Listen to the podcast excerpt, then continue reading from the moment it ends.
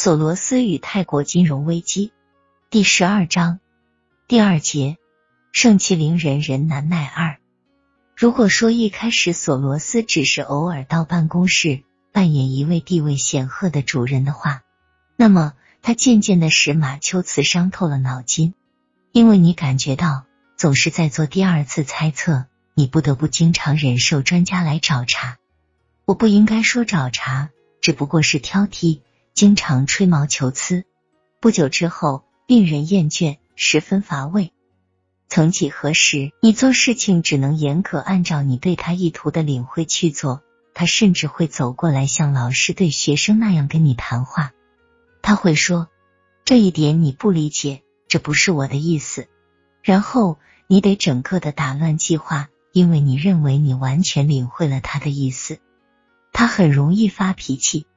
他注视你的时候，仿佛他的眼睛能穿透一切。你好像站在激光枪下，他可以直接看透你。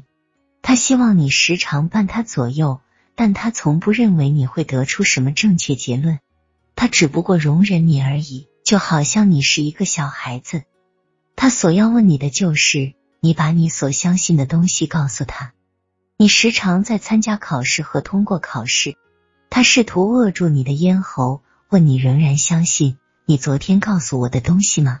索罗斯不会轻易的表扬别人，只有在投资项目成功时，他才会让你容光焕发。和他分享信誉，简直就像是打仗。马丘茨断言，他指出这是主要的类型，这毕竟是经济性的东西，而不是在学院里做习题。你的成功取决于美元和美分等现金，人家支付给你就赢了。与索罗斯共事可能会使人着迷。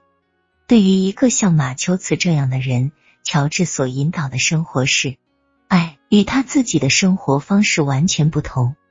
马丘茨很喜欢回想那次索罗斯带他到爱尔兰参加索罗斯公司董事会会议。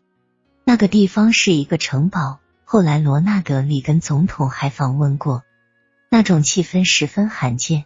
吃完晚饭，马丘茨尽心的倾听这些领袖人物的高谈阔论谈话。当索罗斯轻而易举的由一种语言换成另一种语言，由英语到法语到德语，依着某一领导使用的语种而变换时，他被完全的吸引住了。与这样一个天才共事，一个人就会有被迷惑的危险存在。他在能力、知识方面都处于支配地位。如果你被吓倒了，你只知道说是，很显然，这对他没有任何好处。同样的，对你自己也没有任何好处。马丘茨说：“如果你说我想成为一个索罗斯式的人物，我便会成为一个视野开阔的设想家，去构想伟大的思想，成为一个形象高大的经营者。我准备按照他的方式去做和行动。显而易见，他的办公室里不需要这样的人。”现在他可能需要，但那个时候他不需要。如果你真正的认为他是一个商业活动中的典范，那你很快就会意识到，你没有受过这样的训练，你只不过没有受过这样的训练。一九八三年，索罗斯和马丘茨生意兴隆，公司现在已达到三点八亿美元，净增七千五百四十一万美元。相比之下，一九八二年则上升了百分之二十四点九。